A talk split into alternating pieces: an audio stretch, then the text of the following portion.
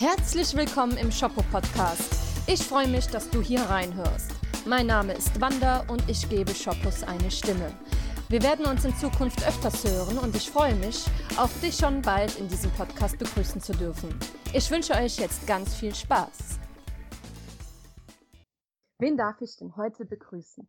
Hi, hier ist Afra. Ihr kennt mich aus der Shoppo als Afra Um oder früher Afra Lila Laune. Und bin 35 Jahre alt und lebe mit meiner Familie in der Nähe von Bonn. Und du bist jetzt bei mir mit dem Thema Leben auf Distanz, wie Familienleben auf Distanz sein kann. Okay, von welcher Distanz sprechen wir da jetzt? Sind das fünf Kilometer, 15 oder 500? ja, also tatsächlich leben wir jetzt seit weit über einem Jahr ähm, 600 Kilometer auseinander. Ja, das ist weit. ja, das ist tatsächlich nicht einfach eine Distanz, die man mal eben äh, abends überbrücken kann, sondern unser Familienleben ist halt durchgetaktet nach den Dienstplan meines Mannes, der äh, in Blockdiensten arbeitet, in Schichten. Und ja, wir quasi uns aufteilen zwischen er ist da und er ist nicht da, weil er eben nicht mal eben zwischendurch nach Hause kommen kann. Das sind ja. immer längere Abschnitte. Was macht denn dein Mann beruflich? Äh, mein Mann ist Arzt im Krankenhaus. Mhm. Und ja, das ist halt kein Job, der in irgendeiner Form familienfreundliche Arbeitszeiten beihält, sondern eben zum einen mit Schichtdienst verbunden ist, zum anderen mit langen Bereitschaftsdiensten, mit viel Überstunden auch. Ja, so dass wir verschiedene Modelle eben ausprobiert haben und ähm, ja im Prinzip eigentlich schon jedes Modell irgendwie gelebt haben, um zu versuchen, uns als Familie in irgendeiner Form da so zwischen zu quetschen. Aber ihr habt schon zusammen mal gelebt. Ja, also ah, okay. äh, wir haben vorher, als wir nur ein Kind hatten, haben wir schon gependelt. Allerdings waren das nur knapp 100 Kilometer. Also es war halt tatsächlich so, dass wir uns zwar auch mal zwei, drei Tage nicht gesehen haben, aber wenn halt irgendwas gewesen ist, dann konnten wir uns, konnte er kommen, beziehungsweise äh, ja, war dann relativ schnell da oder ich halt eben bei ihm. Und nachdem dann unsere zweite Tochter geboren wurde, 2014, sind wir dann tatsächlich mal zusammengezogen und haben dann bis 2018, 19, nee, bis 19 zusammen gelebt. Er hat 20 Kilometer von hier gearbeitet und ja, wäre theoretisch äh, eigentlich öfter mal zu Hause gewesen. Und das hat aber leider nicht funktioniert tatsächlich ist er einfach durch die Dienst und durch die hohe Arbeitsbelastung ja oft tagelang nicht nach Hause gekommen oder nur nach Hause gekommen, um die Unterhosen zu wechseln. Er kam eigentlich nie pünktlich. Also wenn er eigentlich hätte um 17 Uhr nach Hause kommen sollen, dann konnte ich froh sein, wenn er um 21 Uhr da war. Und das hat für extrem viel Frust gesorgt. Also es war tatsächlich einfach so, dass äh, so dieses klassische äh, diese klassische Absprache, ähm, heute holst du die Kinder ab oder äh, bringst sie irgendwo hin, dass solche Absprachen halt einfach nie funktioniert haben. Und äh, was eigentlich tatsächlich noch das Schlimmste gewesen ist, er ist halt nach seinen langen Dienstzeiten und eben dann auch über Nacht ähm, die Dienstzeiten, wo er eben die ganze Zeit auch wach ist und nicht schlafen kann, kam der halt nach Hause und war einfach durch und müde und gestresst und äh, hier zu Hause tobt dann halt das Leben und äh, dann kommt dann äh, Frau Ehefrau um die Ecke und äh, will irgendwas, braucht irgendwas. Ne? Ich stand dann da quasi unter Strom und hatte noch drei Millionen Sachen, die zu erledigen sind und äh, der war halt einfach müde, der war einfach platt und dann kamen die Kinder und wollten auch noch irgendwas und Papa hier und Papa da und äh, Mama ist heute doof und so.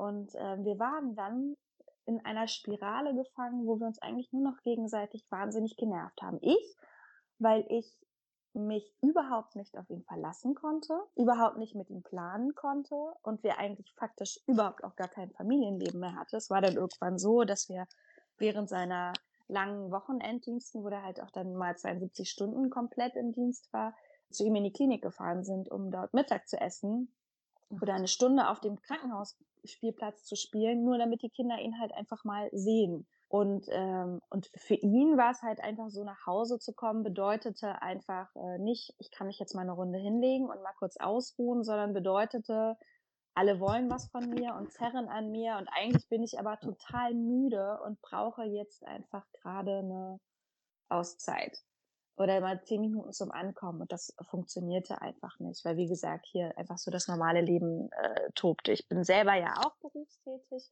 und war äh, zu dem Zeitpunkt sogar voll berufstätig und dann eben mit Beruf und Kindern und Haus und äh, Garten und so ging das schlicht und ergreifend nicht. Und wir waren echt kurz davor zu sagen, das, das hält unsere Ehe auch gar nicht aus und unsere Beziehung nicht aus. Und es war einfach so, dass ich gemerkt habe, meine Große war zu dem Zeitpunkt schon neun Jahre, zehn, nee, zehn Jahre. Und die haben sich nur noch gestritten. Ununterbrochen. Eigentlich haben sich die Kinder mit ihm nur gestritten, weil Papa kommt nach Hause und Papa war genervt und müde. Das heißt, mhm. er war halt einfach auch nicht geduldig. Und wenn die Kinder dann durch die Bude toben, dann äh, ist das laut oder wenn die sich streiten und der hat dann einfach auch ganz schnell mal losgeschnauzt, einfach weil er müde ist. Wir kennen das ja alle von uns, wenn wir irgendwie drei Tage nicht geschlafen haben, dann sind wir jetzt irgendwie nicht die bestgelauntesten Wesen der Welt. Ja. Ähm, und wenn wir dann keinen Ausgleich irgendwie finden, dann sowieso gar nicht. Also es war halt echt einfach nur noch ätzend und wir haben festgestellt, dass äh, es zwar irgendwie schön ist, dass er nur in der Nähe ist und theoretisch immer nach Hause kommen könnte, aber als ich dann schwer krank geworden bin, haben wir dann gemerkt, dass das trotzdem gar nicht funktioniert, denn trotz dessen, dass ich eben schwer krank gewesen bin, musste ich im Prinzip trotzdem alles alleine organisieren. Also ich bin quasi von einer Bauch-OP nach Hause gekommen und ähm, ja, es war arbeiten. Es hat mich quasi vom Krankenhaus abgeholt, zu Hause abgesetzt und ist dann wieder in Dienst gefahren, weil er sich eben auch nicht die Zeit nehmen konnte und frei nehmen konnte, um sich dann um mich zu kümmern. Und ich habe dann halt da mit meinen mit meinen OP-Wunden halt trotzdem alles alleine gemacht und die Kinder durch die Gegend gefahren und so. Ne? Also ja. es war einfach echt ätzend. Und ähm, dann bekam er eben ein Arbeitsangebot, 600 Kilometer weit weg und dann ging das große Nachdenken los kann man das machen? Oder ist das eigentlich eine Trennung auf Raten? Ne? Weil wir ja sowieso an einem Punkt in unsere Beziehung gekommen sind, wo wir uns eigentlich noch angeflaumt haben und es schwer war, was Nettes am anderen zu finden. Mhm. Ähm, und wir haben dann eben, weil wir gemerkt haben, es kann eigentlich gar nicht schlimmer werden, gesagt, okay, wir lassen uns darauf nochmal ein. Ich meine, es hat mit einem Kind funktioniert auf 100 Kilometern. Jetzt sind drei Kinder da und es sind 600 Kilometer. Ist natürlich eine andere Hausnummer, aber wir sind dem Ganzen mal offen. Mhm. Und so ist das eben entstanden, dass er da hingegangen ist. Es ist jetzt so, dass er immer so fünf bis sieben Tage am Stück arbeitet. Es können auch mal zehn Tage sein, wenn danach zum Beispiel Urlaub ansteht oder so. Aber das ist so eigentlich die Regel, sind fünf bis sieben Tage. Und dann ist er zwischen drei und fünf Tagen zu Hause. Und dann ist er halt auch komplett zu Hause.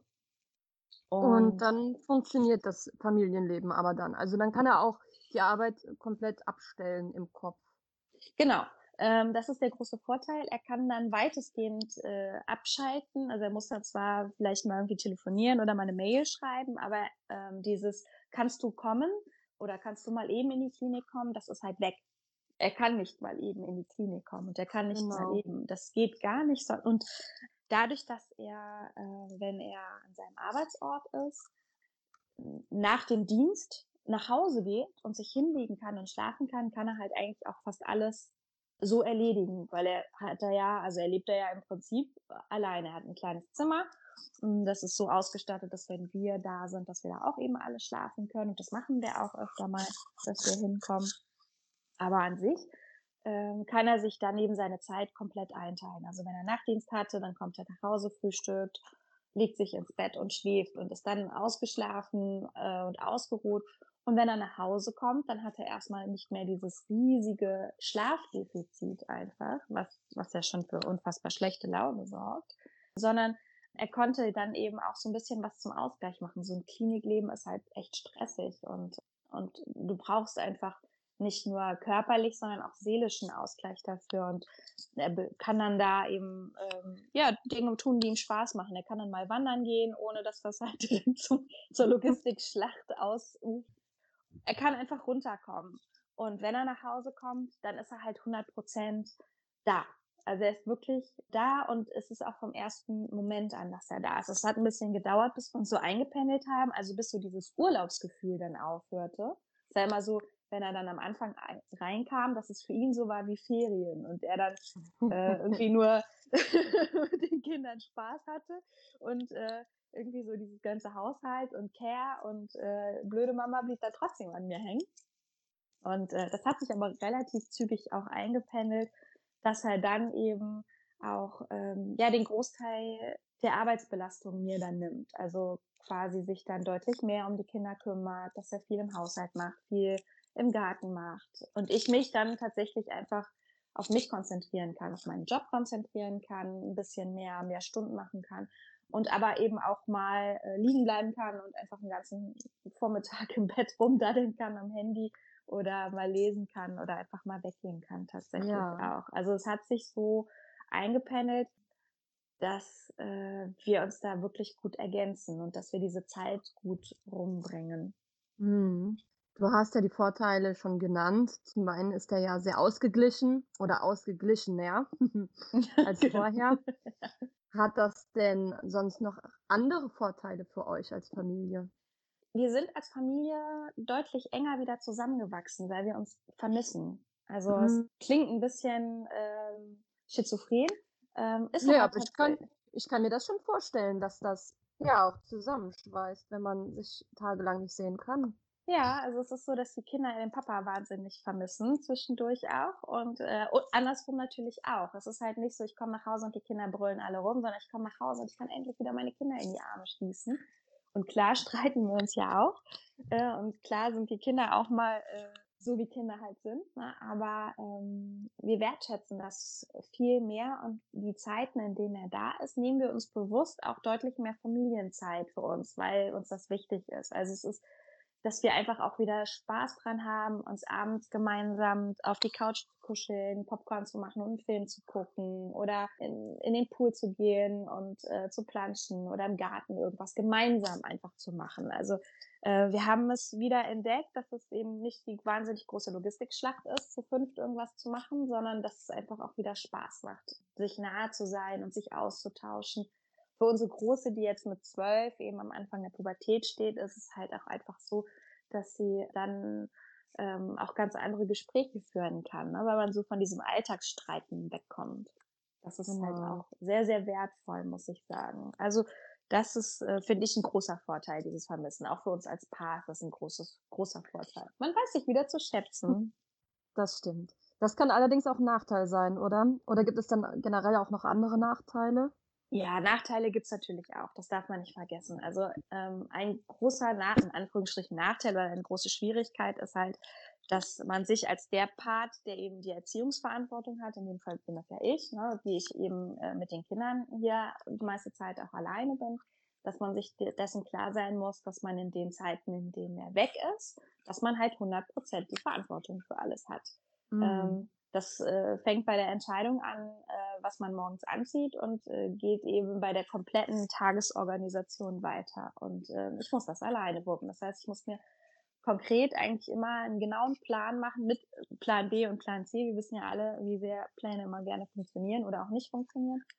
Und ich muss mir also quasi immer äh, alles so zurechtlegen und einplanen, dass ich das halt stemmen kann. Mit drei Mädels, zwei davon schulpflichtig und äh, den Hobbys und äh, Freunden und eben meinem Job auch.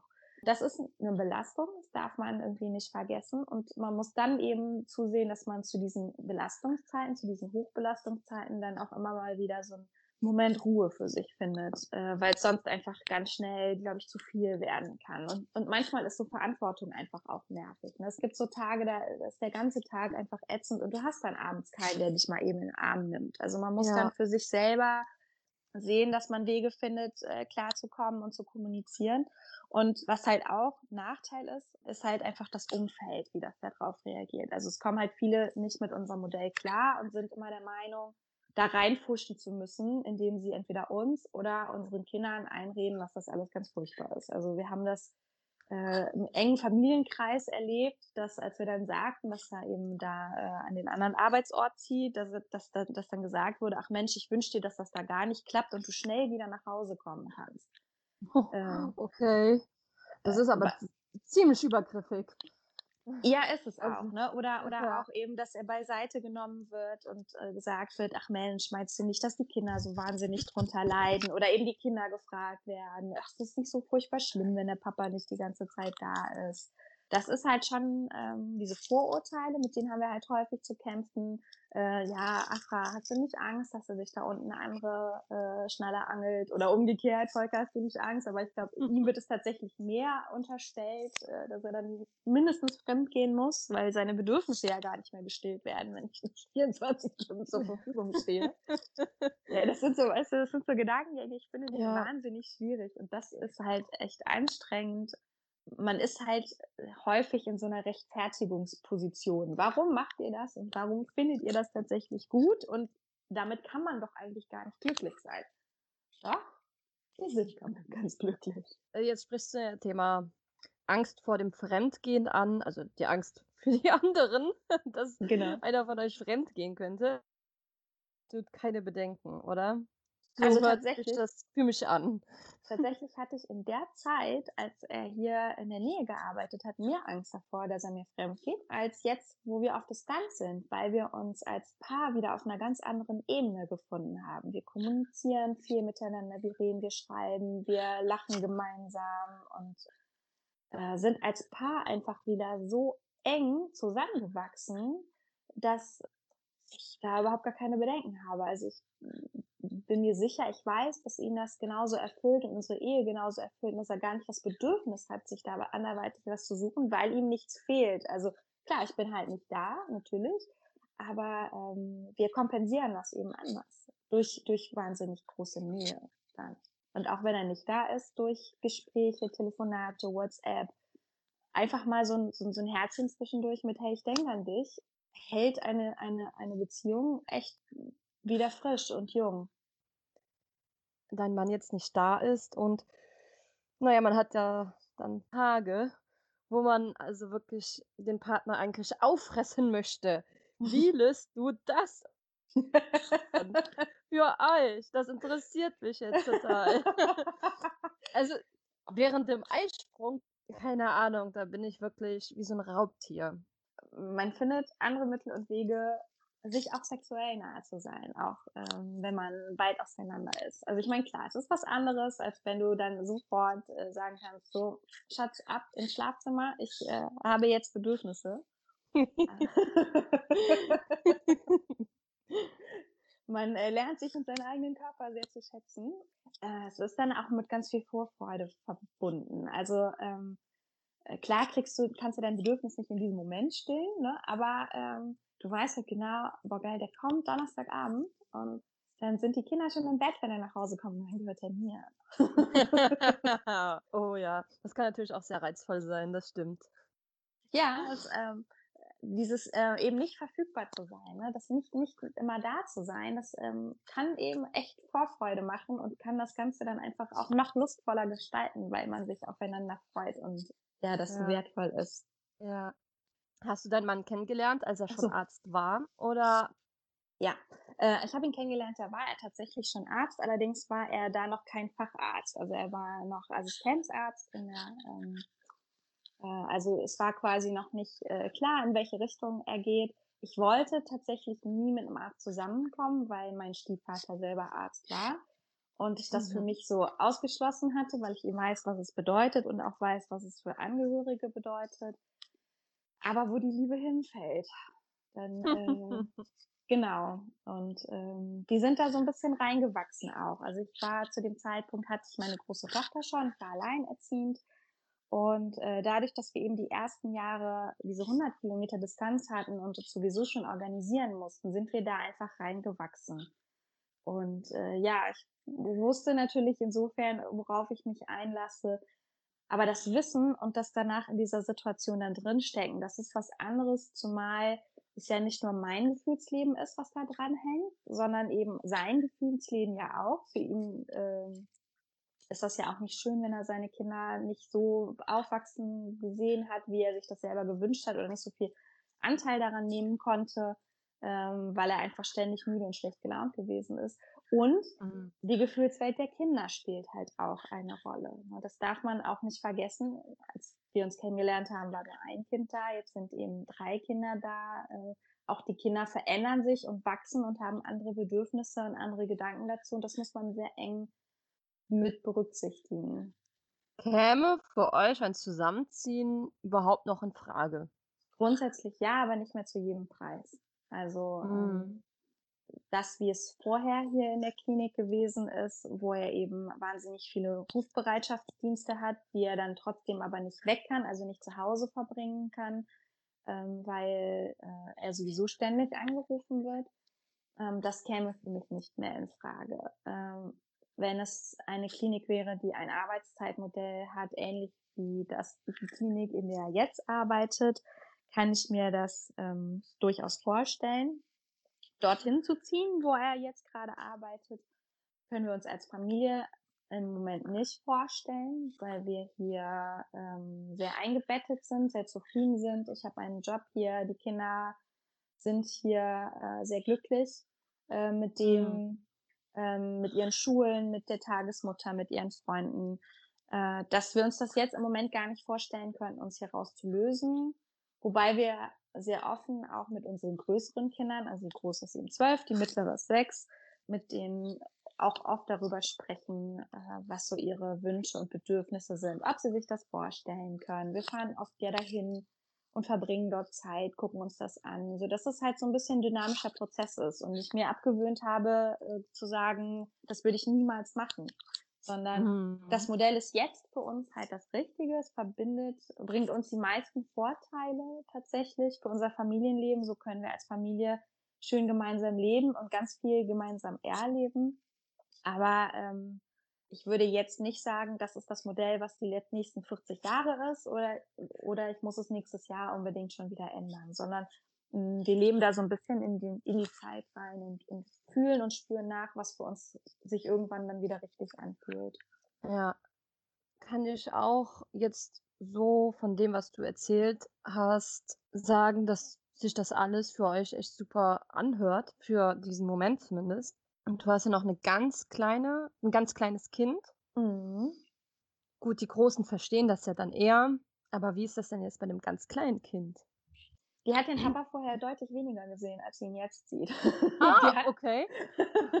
tatsächlich äh, muss man sagen, dass äh, die Lütze, weil er einfach nie da war und wenn er da war, meistens müde und schlecht gelaunt gewesen ist, dass die zwei ähm, eine ganz verquere Bindung zueinander hatten. Also die war ein totales Mamakind und absolut total auf mich fixiert und ähm, konnte ihn äh, gar nicht so sehr zulassen und andersrum halt auch, ne, weil der war müde und schlecht gelaunt und dann kommt noch so ein Kleinkind und äh, ja ne, und ja. Äh, das war für ihn ganz ganz ganz schwierig und äh, und es war dann auch so ein bisschen, dass die Großen mehr Möglichkeiten hatten, einfach seine Aufmerksamkeit dann zu erreichen. Ne? Die konnten sich halt einfach hinstellen und so lange neben ihm stehen bleiben, bis er sie endlich äh, bis er endlich mit ihnen spricht oder mit ihnen irgendwas macht.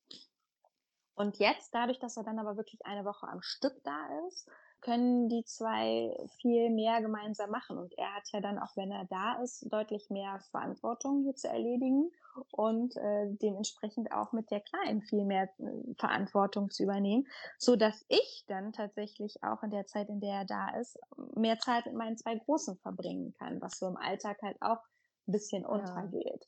Ja. Ähm, diese Abschiedssituation gab eine Phase, wo äh, die Lütte dann auch mal geweint hat, aber da war es eigentlich egal, ob Papa zum Einkaufen fährt oder ob Papa halt wieder zum Arbeiten fährt. Äh, da hat sie einfach grundsätzlich geweint, wenn irgendjemand gegangen ist. Und inzwischen oh. ist sie da genauso tough, ne? Also tschüss Papa, mhm. tschüss Mama, die äh, mm, ich glaube, sie, sie hat sich einfach so in dieses System eingefunden, die Großen übrigens auch. Und ähm, wir videotelefonieren ganz viel und schicken uns mhm. Sprachnachrichten, so dass äh, der Papa halt trotzdem da dran ist. Ja. Ich glaube, der große Vorteil oder das, was wir uns halt mit, mit erarbeitet haben, ist zum Beispiel, dass die Großen ähm, auch mal alleine zu ihm fahren. Also die fahren auch mal alleine mit äh, über ein ja. langes Wochenende oder in den Ferien und haben dann auch mal Exklusivzeit mit ihm dort, wo er arbeitet. Äh, und das finden sie natürlich auch super spannend und super toll. Und ähm, Die große, die kleine, die, die mittlere konnte das jetzt noch nicht so in der Form begreifen, aber die große hat für sich ähm, inzwischen, ähm, auch wenn sie so dem Ganzen sehr skeptisch am Anfang gegenüber war, aber sie hat inzwischen tatsächlich selber festgestellt, dass ähm, sie zwar einen Papa hat, der äh, weniger da ist, ähm, aber wenn er da ist, dann ist er halt einfach der tollste Papa der Welt. Und irgendwann hat sie gesagt, weißt du was, Mama, das ist viel besser als eine, der jeden Abend da ist und immer schlechte Laune hat. Mhm. Das kann ich mir vorstellen, ja.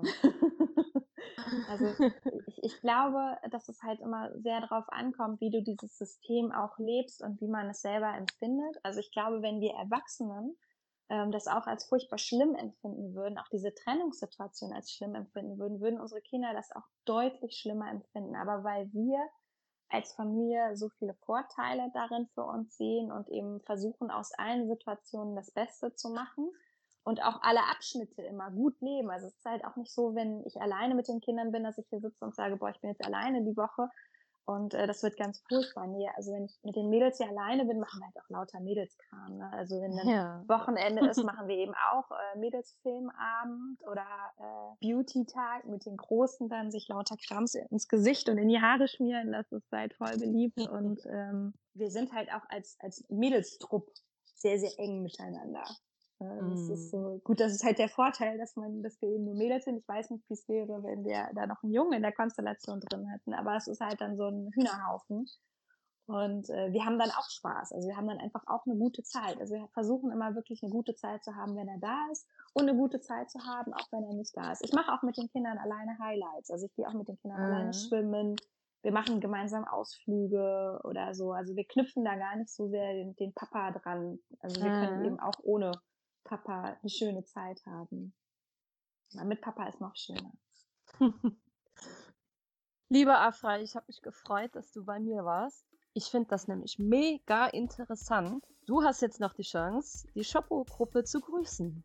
Ja, danke, dass ich mit dabei sein durfte. Es hat richtig viel Spaß gemacht und ich hoffe, ihr findet das alle ganz interessant. Und ich grüße alle Shoppos, die mir in den letzten sieben Jahren ähm, ans Herz gewachsen sind, mit denen ich viel gelacht und viel geweint habe. Äh, es ist eine ganz tolle Gruppe, über die ich ganz oft auch mal schimpfe, aber eigentlich sehr happy bin, darin zu sein. Und ihr seid alle ganz, ganz, ganz tolle Frauen und ein paar Männer. Ähm, und ich hoffe, dass wir noch viele gemeinsame Jahre das äh, rocken. Und ich hoffe, dass der Podcast etwas ist, was wir auch noch ganz lange haben werden und du machst das sehr toll und ich danke dir dafür, dass du diesen Podcast auf die Beine gestellt hast. Dankeschön. Ich schließe mich deiner Meinung zu der Shoppo-Gruppe natürlich an. sind echt super Frauen drin, super Männer. Ja, und das mit dem Podcast. Ja, ich glaube, wir sind so die einzige Müttergruppe in der, im ganzen Facebook im Universum mit einem Podcast. ja. Boah, macht uns das wieder zu was Besonderem, in vielerlei Hinsicht was Besonderem.